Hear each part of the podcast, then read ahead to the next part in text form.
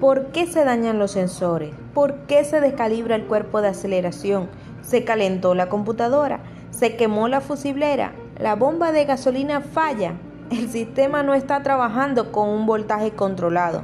No hay rectificación de voltaje.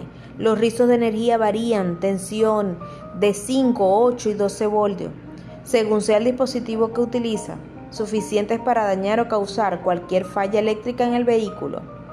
En ramales automotrices del Zulia fabricamos y reconstruimos todo el sistema de cableado, atendiendo las especificaciones del fabricante.